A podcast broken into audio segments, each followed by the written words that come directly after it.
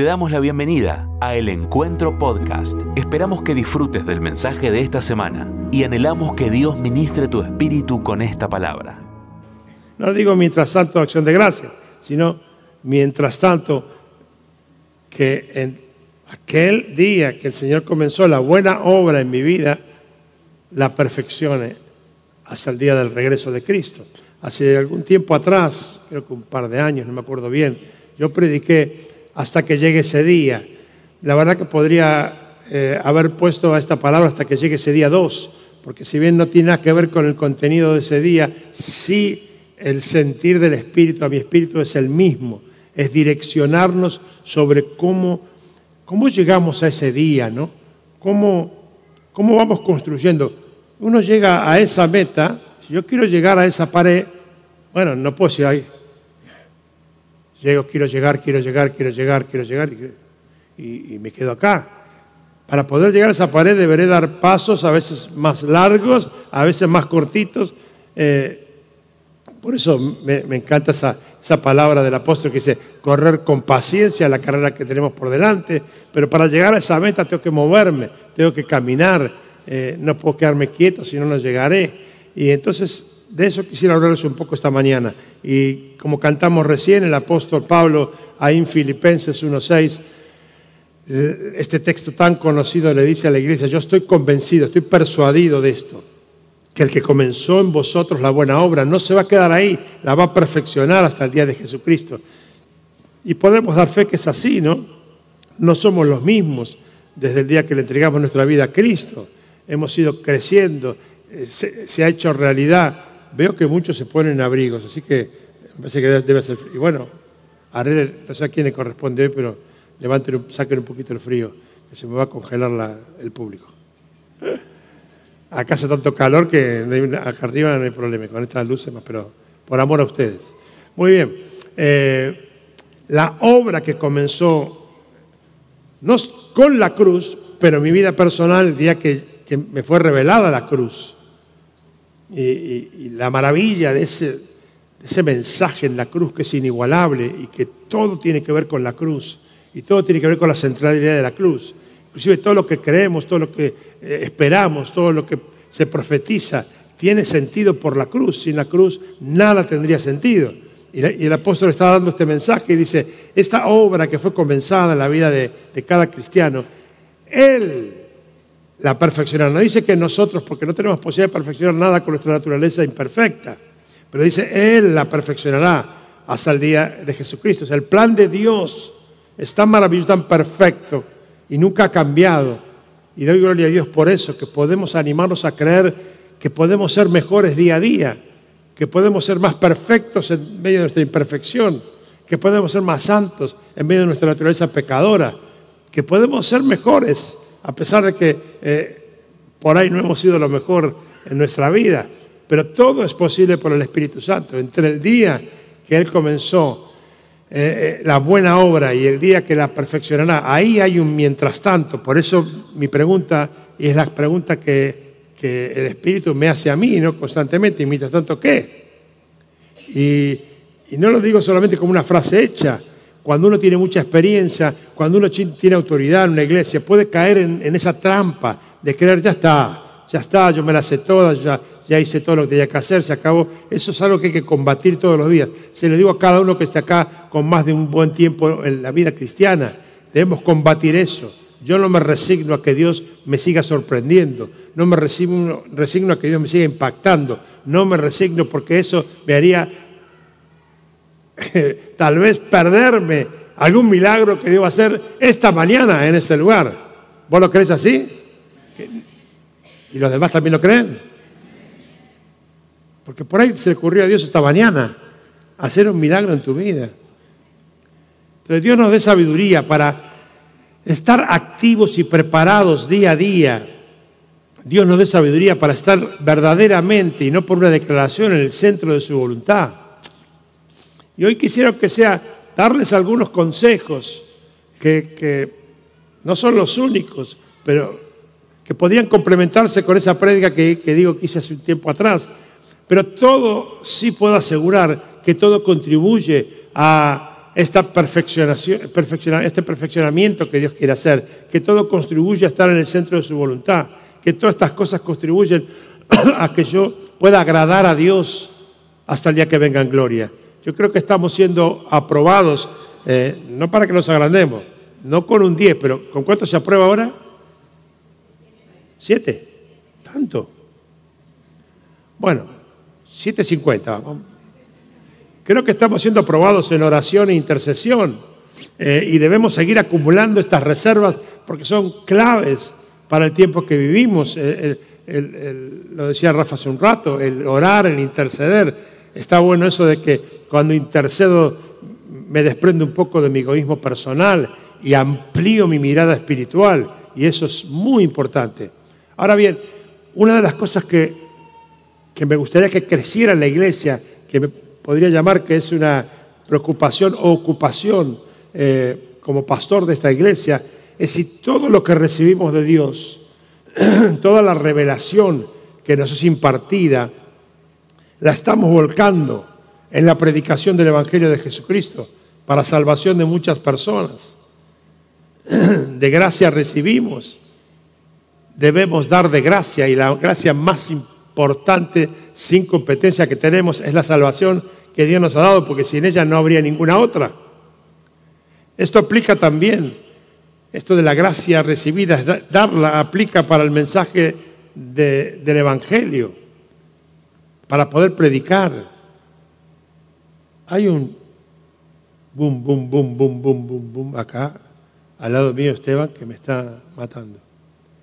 Eh, esto aplica para hablar de Jesús, para contar la historia de Jesús a la gente que nos rodea en todo tiempo y lugar. Yo te contaba lo de, mi doctora no para quedar bien, que son todas oportunidades que Dios te da. Eh, no hay ningún momento que vos no puedas aprovechar para decir algo. Y más en este tiempo de tanta desesperanza. Necesitamos a Dios. Ustedes saben que, en un rol que me toca, no, creo que por poco tiempo ya, de representar a la iglesia evangélica con autoridades, estamos teniendo reuniones con, con los candidatos a, presidente, bueno, con los que quieren hablar, eh, porque algunos, algunos no han querido. y, con dos de ellos que pude hablar, eh, yo le decía, ¿no? Mira, Dios existe y es real. Y, claro, venían con su speech preparado ya, ¿no? Para estas charlas.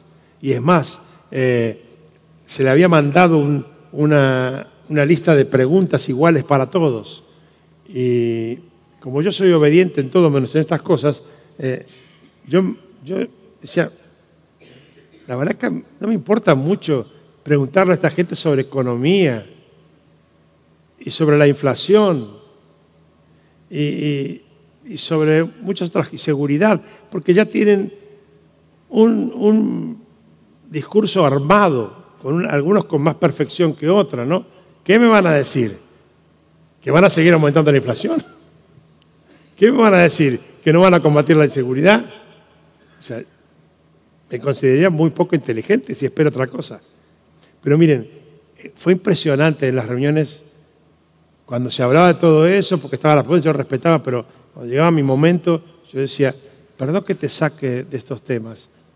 ¿Qué lugar ocupa Dios en tu vida?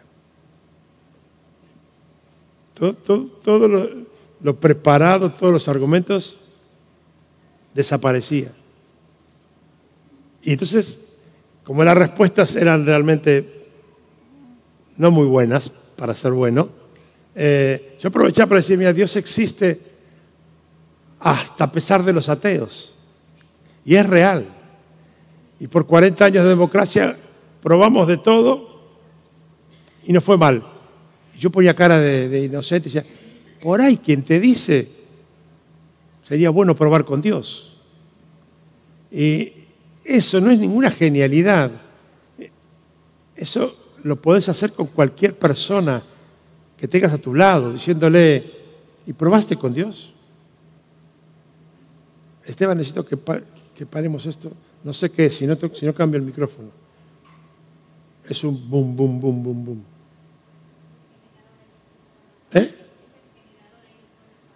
Ah, ahora paró. ¿Qué era el generador?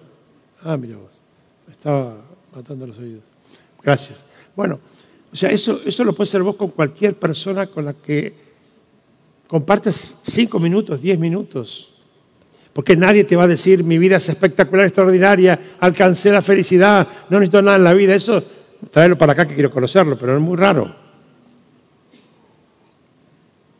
Entonces, mi, reitero, no sé si preocupación o ocupación, es que no engordemos espiritualmente, sino que seamos renovados y transformados de gloria en gloria. Y no me digas si no es una gloria cuando una persona, vos le decís, ¿querés hacer la oración de fe, como dice la Biblia? Y la persona dice, sí. Y le ves la cara cuando termina de orar, ¿no? Dios nos dé nuevas oportunidades de ser aprobados frente a Él cuando Él venga en gloria. Todos esperamos que el Señor regrese. Yo particularmente hace años que han sido su venida y mis prédicas en esa dirección no son solo de estos últimos años y celebro la intensidad y la revelación con que lo hacemos en este tiempo. Pero no puedo evitar preguntarme, ¿y mientras tanto qué? Conocer los planes de Dios es fundamental para nuestra vida. Conocer las profecías, la revelación es clave para nuestra vida. Si no somos como, alguien desorientado, sin brújula. Pero no olvidemos que dentro de sus planes hay un hoy para mi vida. Hay es lo que tengo que hacer hoy. Y si no lo entiendo, no alcanzaré la plenitud de lo que Dios planeó para mí. Y quiero que sea mostrarles algunos ejemplos en la Biblia, a ver si puedo lograr hacer entender lo que me carga. Segunda de Reyes 3, versículo 15 al 20, y después saltamos al 24 para no hacerlo tan largo. 3, 15 al 20 y después 24. Son todos pasajes que he buscado que son muy conocidos en la Biblia y no son nuevos. Son conocidos, alguna vez habremos predicado uno u otro pastor para que pueda entenderse. Mas ahora traedme un tañedor. Y mientras el tañedor tocaba, la mano de Jehová vino sobre Eliseo, quien dijo, así ha dicho Jehová, haced en este valle muchos estanques. Porque Jehová ha dicho así, no veréis viento ni veréis lluvia, pero este valle será lleno de agua y beberéis vosotros y vuestras bestias y vuestros ganados, y esto es cosa ligera en los ojos de Jehová. Entregará también a los moabitas en vuestras manos, y destruiréis toda ciudad fortificada y toda villa hermosa, y talaréis todo buen árbol, cegaréis todas las fuentes de agua, y destruiréis con piedras toda tierra fértil. y aconteció pues que por la mañana, cuando se ofrece el sacrificio, he aquí vinieron aguas por el camino de Edón y la tierra se llenó de agua. Versículo 24. Pero cuando llegaron al campamento de Israel, se levantaron los israelitas y atacaron a los de Moab, los cuales huyeron de delante de ellos, pero los persiguieron matando a los de Moab. Alguien recordará un muy viejo mensaje que yo llamé eh, cabemos anjas de fe. Pero para los que no conocen la historia, eh, el rey de, de, Israel, jovencito en ese momento, que no había hecho las cosas bien, aunque mejor que sus papás, porque había sacado algunas, algunas eh, estatuas de idolatría, pero igual había metido la pata varias veces, y entonces el, el enemigo, el rey de Moab, decide atacarlo, entonces él pide ayuda y pide ayuda a otros dos reyes que tenían mucha experiencia en la batalla y, en estrategias militares. Y son, los tres se juntan y van a enfrentar al enemigo y la palabra nos relata cómo, cómo se equivocaron, gente súper conocedora del terreno y de, estrategias militares se equivocaron de, camino y de estrategia y, y de golpe se encontraron en el medio del desierto muertos de sed, con sus animales que se morían también. Pueden leerlo, la palabra es una historia muy apasionante que relata la Biblia. Y, y ahí, en medio de ese, esa desazón y esa incertidumbre, eh, deciden consultar al profeta de Dios y lo llaman y un mensajito ahí para los de alabanza porque hizo falta eh, música para la inspiración de Eliseo, ¿no? Y el Espíritu se reveló y Eliseo, Eliseo les dice algo tan insólito como muchas veces las cosas de Dios. caben zanjas porque antes de que ustedes piensen se va a llenar esto de agua, sol radiante, desierto, y me, impacta ese plus que hay acá en esta palabra, que, no es que, como en otros casos, y de golpe el cielo se cerró y empezaron las nubes y cayó una tormenta gigante, dice que de, de uno de los caminos desérticos empezó a venir agua, dice, y del camino de Don comenzó a venir agua que llenó todos esos estanques. Pero tuvo que haber estanques para que cuando llegaran, cuando llegara el agua, tuviera un lugar, si no la tierra se lo hubiera, absorbido. Y dice que, dice, y esto, esto, esto, dice, y esto no va a hacer nada, como si es la vida la muerte el agua. Y esto no va a hacer nada, no solamente van a beber ustedes y sus bestias y todo, sino que además van a vencer al enemigo, ¿no? Y ahí cuenta la historia, véanla, de una manera eh, muy, muy particular, cómo eh, confundieron al enemigo y terminaron venciéndolo, ¿no? Pero qué interesante, ¿no? Que Dios pudiendo hacer todo como quiere, cuando quiere, sin ningún tipo de ayuda humana, Él decidió, Dios no obró con ese poder hasta que no hicieron esas obras de fe u obras de justicia.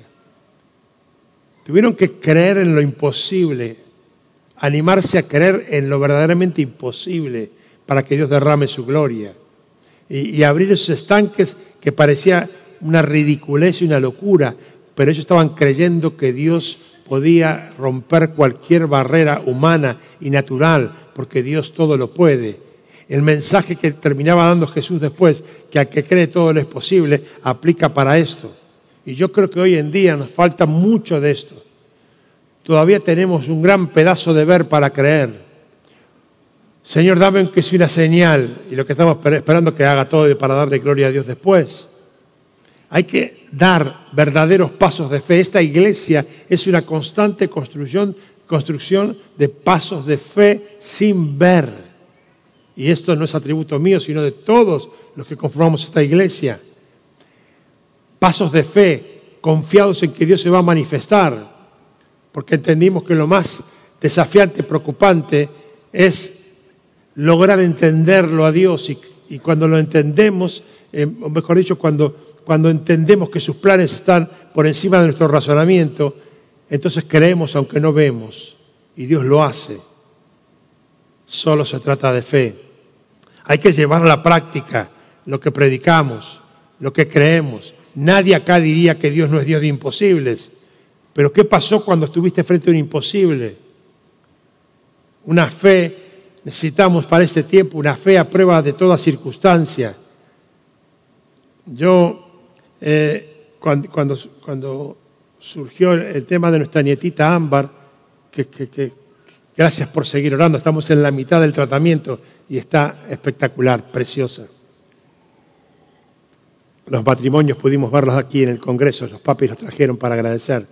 Pero cuando surgió y yo dije eso, esa mañana que me paré acá y dije, tengo el corazón roto, pero la fe intacta, eh, que, ya sé que muchos me dijeron que la copiaron y, no tiene copyright, así que puede copiarla tranquila, pero, pero, pero no era una frase heroica, era todo lo contrario. Era, no me queda otra cosa más que creer. Y yo escribía a amigos que me escribían, es que es el tiempo de la fe. Todo lo que prediqué por años ahora lo tengo que aplicar. No tengo, una, no tengo otra respuesta, no entiendo nada, no, no sé por qué, no sé para qué, no sé nada, nada de nada. Cuando no es nada, es la fe. Pero cuando, cuando eso lo aplicamos a nuestra vida cotidiana, porque yo aprendí una lección y empecé a aplicarlo para cosas que, ya no, para esto no, no, para esto sí. Porque Dios quiere que lo apliquemos en todo, una fe es una fe que no decaiga, por ejemplo, en la espera de la voluntad de Dios, en todo sentido. Los chicos jóvenes que están acá, el candidato o la candidata, si es de Dios, nadie lo impedirá. No le cambies el ritmo a Dios, porque eres perfecto. Necesitas fe para creer que Él lo hará de la mejor manera y con la mejor persona. Una fe fuerte, como esto que te contaba para el día de la prueba inesperada, donde no entendés nada. Una fe que te mantenga en santidad y que evite que este dedo apriete la tecla de la pornografía o que tus ojos miren lo que no deben mirar. Una fe que te sostenga para vivir la vida de santidad que Dios preparó. Como dice Romanos 1.17, dice, porque el evangelio, en el Evangelio la justicia de Dios se revela por fe y para fe, como está escrito, más el justo por la fe vivirá, en referencia ahí a, a Habacuc 2.4. Esa es la propuesta de Dios para mi vida y yo no la he alcanzado todavía, pero, pero estoy obsesionado en crecer en esa dirección, de que mi vida sea una vida de fe hasta las cosas pequeñas y pasa, pasa hasta en lo económico. Esta semana anduvimos con algunas dificultades pasajeras con Graciela y Dios nos, sorprendió de una manera sobrenatural, impensada. Yo digo, gloria a Dios, que no pierda la expectativa de crecer en fe para seguir viendo. Yo, yo, me, yo, yo, yo te digo cómo me lo imagino yo, vos si querés agarrar y si no, buscar tu método. Yo me imagino como, como, como cajas con compuertas del cielo que están ahí y que Dios dice, ahora sí, estaba esperando que creyera, que no vieras nadie, creyera, bueno, aprieta el botón y cae. ¿O no te pasó alguna vez eso que inesperadamente, nadie recibió algo así inesperadamente? Es así. Entonces la fe activa la gracia. O como decía hace pocos domingos, dar gracias a Dios antes de tener activa la gracia de Dios. Vamos a ver otro pasaje. Ahí seguimos en Segunda Reyes, pero ahora en el capítulo 4, versículo 3. Es un pasaje también muy conocido. Él le dijo, ve y pide para ti vasijas prestadas de todos tus vecinos, vasijas vacías, no pocas. Conocemos la historia del aceite, la viuda, el hijo. Pero hubo que salir ridículamente a juntar vasijas para nada. ¿Te imaginas? No tenés nada. Se te acabó el aceite, encima el, profeta eh, dice, usalo para mí, cociname a mí. Parece, parece un poco insensible. Y después no tenés aceite y vas por la calle diciendo, ¿me presta una, una olla eh, vecina? Sí, como no, ¿para qué? No, para juntar aceite, ¿qué aceite? No, no sé, pero... Y vas así con las ollas, ¿viste? Vacía, un ridículo. Pero no hubo aceite hasta que se hizo la tarea. Hay que laburar.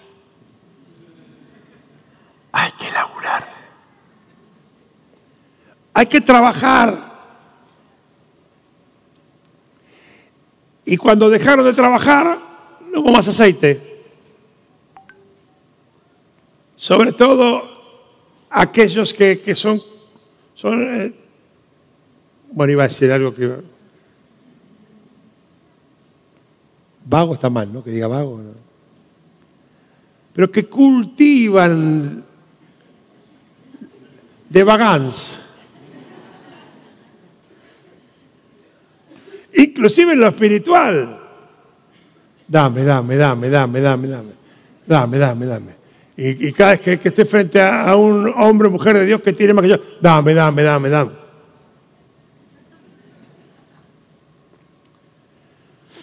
Hay que trabajar por la bendición hasta cuando no me gusta. Porque lo, poco, y acá podría ser la nada, se multiplica cuando respondemos con fe y sacrificio y trabajo y esfuerzo. Vivimos en una sociedad que nos vende el menor esfuerzo posible, todo con botón. Esta semana me emocioné, tengo que contar algo. Graciela entró a mi escritorio y me dijo, está la comida lista. No, no, no, son mal pensados. No, no, no, no, no, no, no. Después mirar la transmisión, lo que, no, no, pero ellos se rieron, mi amor. no fue por la comida, porque ella cocina mucho y muy bien. Fue porque en los últimos tiempos me manda un WhatsApp. Vení. Yo la vi entrar y decir, está la comida. Y wow. No todo lo antiguo es malo, ¿no? en eso sí que aplica que todo tiempo pasado fue mejor, porque, porque hoy es el menor esfuerzo posible. Yo le digo a mi secretaria, ya tenés que hablar con Flavio, pero hablar, ¿sabes lo que significa hablar? Hablar, llamarlos por teléfono y hablarles, ni audio, porque WhatsApp no tiene espíritu, ¿vieron? ¿Cuántos conflictos has tenido en WhatsApp porque no entendieron el espíritu de lo que quería decirle? Bueno, ni te cuento yo.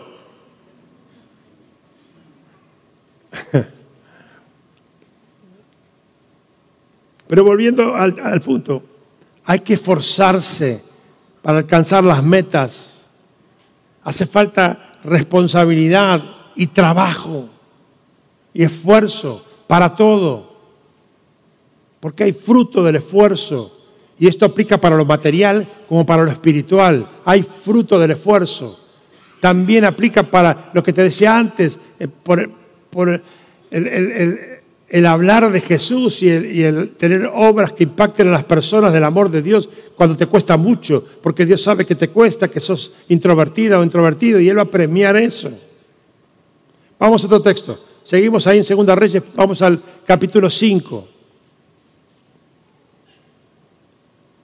Otro pasaje muy, muy, muy conocido. Entonces Eliseo le envió un mensajero diciendo, ve y lávate siete veces en el Jordán, y tu carne te restaurará y serás limpio.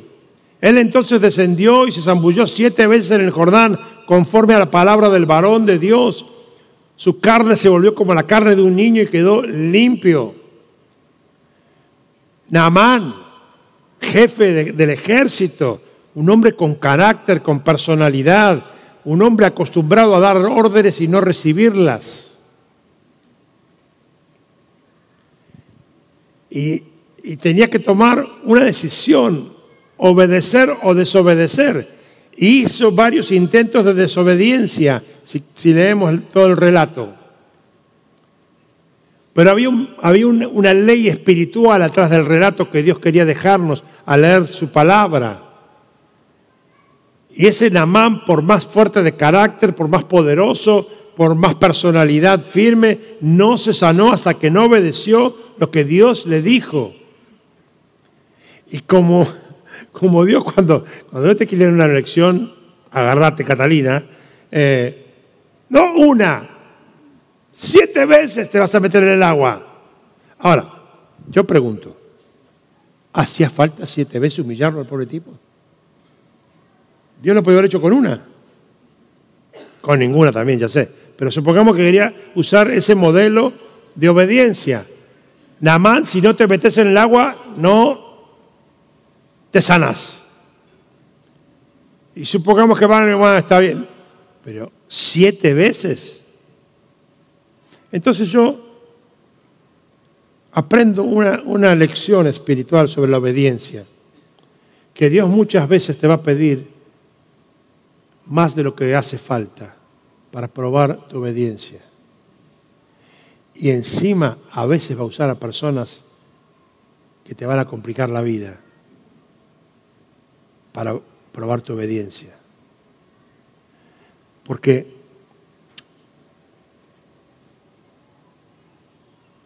no fue Eliseo el que se lo dijo. No fue el pastor el que se lo dijo ni fue ni si acaso un líder que se lo dijo. A ver si por ahí leí mal, ¿no?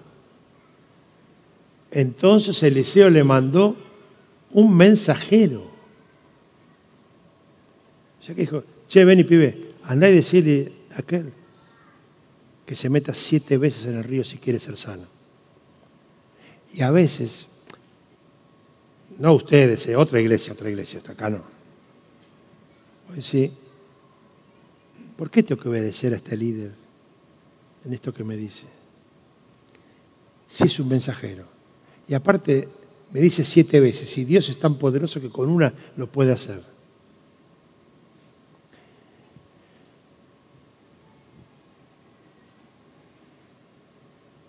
En la obediencia está la bendición, predicamos toda la vida, ¿no?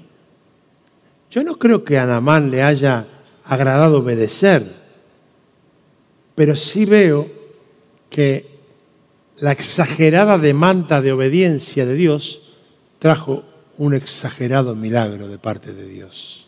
Porque no es que, no es que le quedaron eh, acné juvenil a Namán como en los jovencitos. Dice que su piel quedó como la de un bebé. Entonces imagina un lifting del cielo.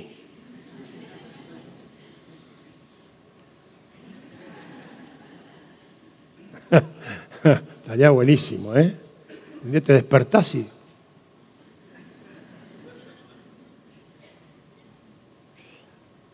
Cuanto más difícil te sea obedecer, mayor será tu recompensa.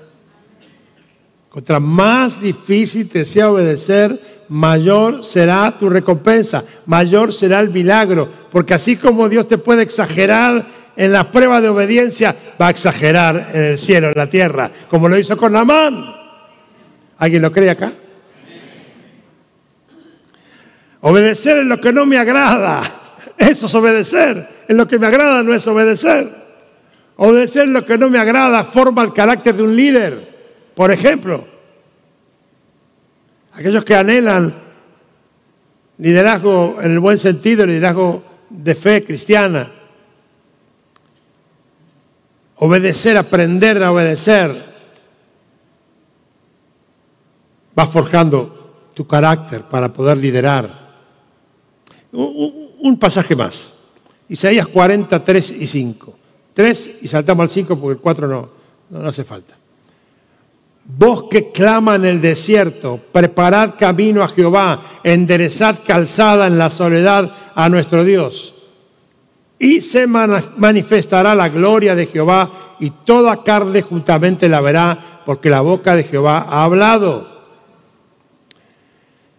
Sabemos que tuvo que haber una voz que clamara en el desierto, como la de Juan el Bautista, para que el Mesías viniera.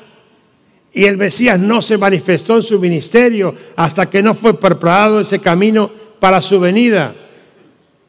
Y cuando te hablé al comienzo de mi preocupación o mi ocupación, es porque hoy la historia se repite.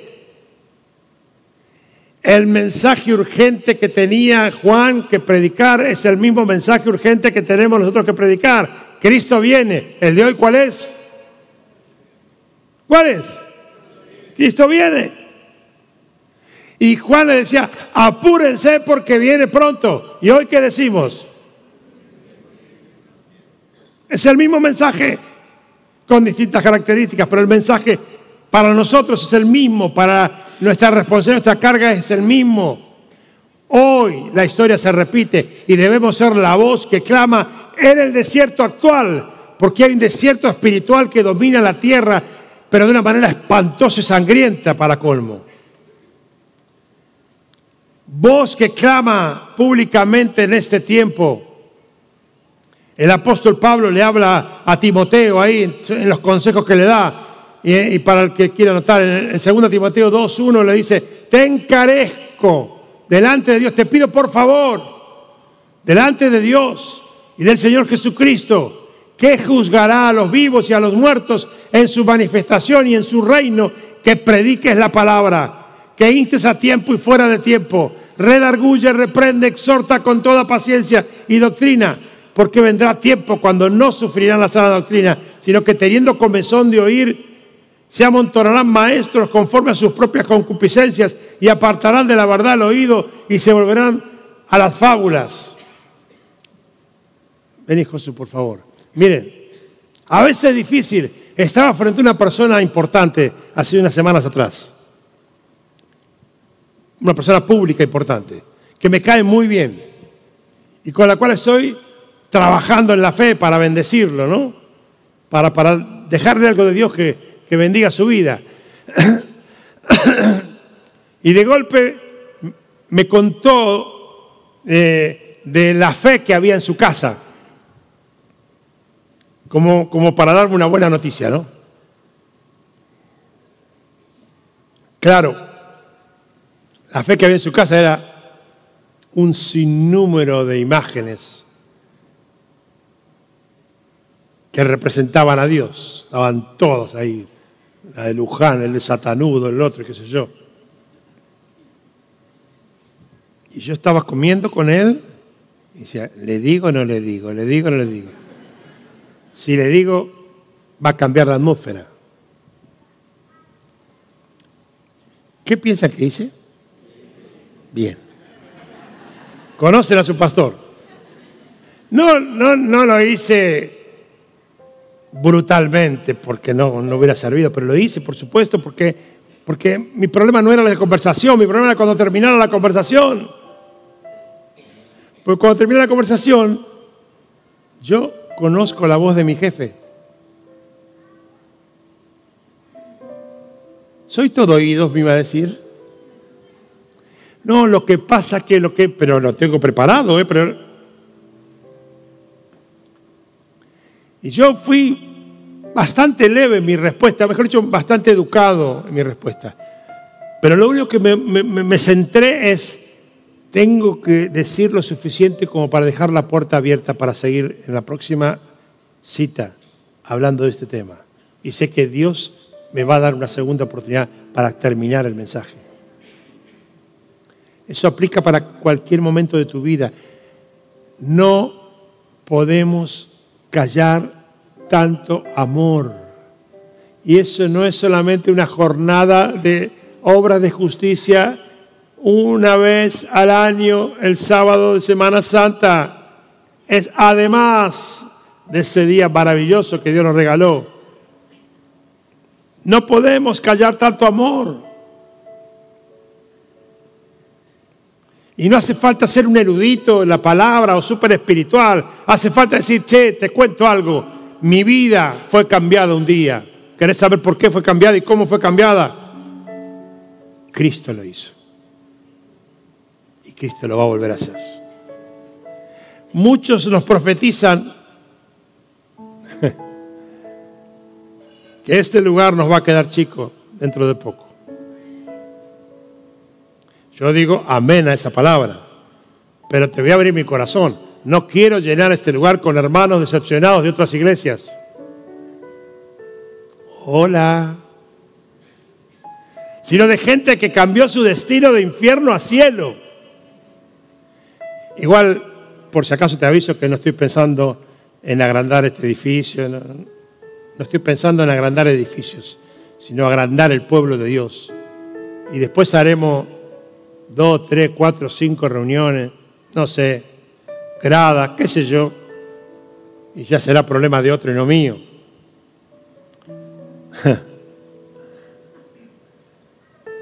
Me río porque me vino a la memoria cuando después de orar un tiempo, tomé la decisión de, hacer dos cultos. Lo tengo guardado, tengo un documento guardado de eso, porque agarré a las personas, no, no, no, algunas personas muy consagradas de la iglesia,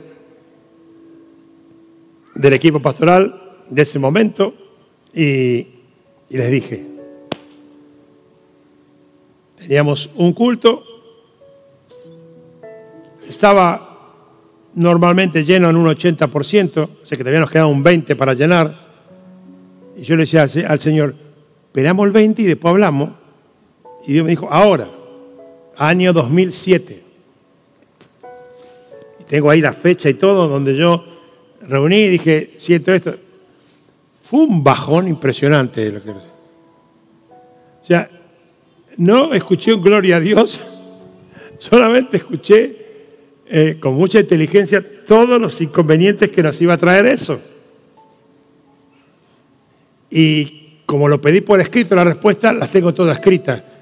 Cuando llegue al cielo se la voy a dar al Señor para que hable con ellos. ¿no? No, soy de guardar esas cosas, por eso me la guardé. ¿Sabe por qué la guardé? Por acción de gracias. Porque yo cuando leí todo eso dije, Señor, si esto es una locura mía, estoy en el horno que toda esta gente te ama igual que yo. Pero yo te pido algo, concedeme un día ver esos dos cultos con las iglesias, la iglesia llena. Y hoy cada vez que me paro acá, cuando predico en los dos cultos y, y veo eso, digo, Dios lo hizo. Así que prepárate que por ahí dentro de poco viene el tercero. Esto de viene el tercero, viene el tercero, me trae todo el recuerdo, Rafa, pero no, no, no me quiero ir a, a un tema carnal. Pedirle a Dios, voy a terminar, pedirle a Dios que te conceda el privilegio de, mientras tanto que Él viene, yo quiero que sea hoy, no sé, pero no sé, nadie lo sabe, no hay nadie que pueda saberlo. Si soy mañana, la semana que viene, o cuando Él quiera, no lo sé, o pasarán muchos años. También le decía, Señor, venía ahora hace 20 y no vino. Bueno, yo no sé cuándo. Sí que las señales son abrumadoras, pero no sé cuándo. Entonces pedir a Dios sabiduría que en el mientras tanto que Él viene, por pura misericordia puedas estar en el centro de su voluntad. Y para eso, algunas perlas de los pasajes que leímos te pueden servir. Obras de fe sin ver. Pasos de fe, literalmente al vacío. Por fe. Trabajar duro por la recompensa, que te cueste. Que la pelees. Y que luego veas la gloria de Dios cansada o cansado, debilitado de la pelea, pero se la peleaste cara a cara al diablo y de golpe apareció el Señor y te dijo, ganamos.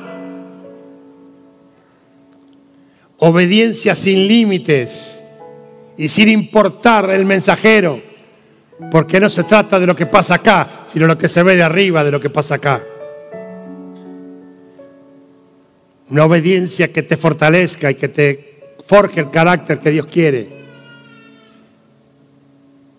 Y vos, voceros que claman en este desierto espiritual, portadores del mensaje que nunca caduca. Estas son algunas de las cosas que yo estoy seguro que te van a asegurar éxito en el mientras tanto. Y además, como nadie sabe el día y la hora, qué espectacular sería que cuando llegue ese momento te encuentre haciendo lo que Él planeó que hagas en tu vida. Amén. Cerra tus ojos, por favor. Suban los chicos.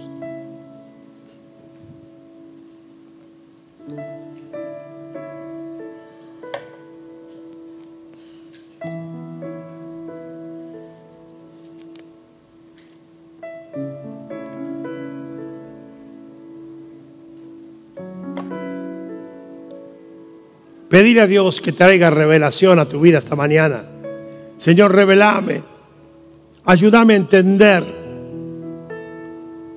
lo que querés de mí en el mientras tanto y lo que verdaderamente estoy haciendo. Mostrame lo que me falta. Y dame la capacidad de tomar decisiones en pos de esa aprobación. Solo anhelo eso.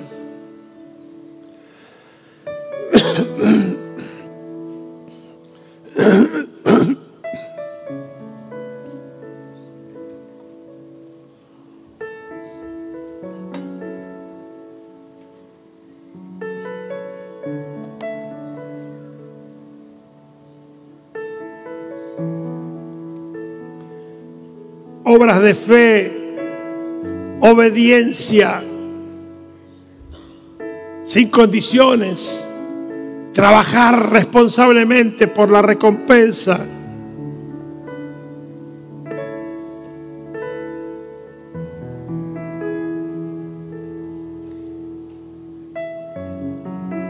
Y contarle a todo el mundo mi historia con Jesús.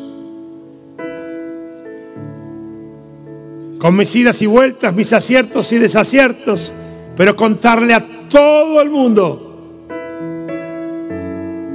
mi historia con Jesús. Llenar la iglesia y multiplicar cultos o hacer lo que sea. con todos los rescatados, con todos los perdonados, porque conté como debía mi historia con Jesús. Muchas gracias por escuchar este mensaje. Es nuestra oración que el Espíritu obre en tu vida a través de esta palabra y pueda ser un canal de bendición con otros. Te invitamos a suscribirte y compartir estos mensajes. Para más información, visita nuestra web www.iglesiaelencuentro.org.ar.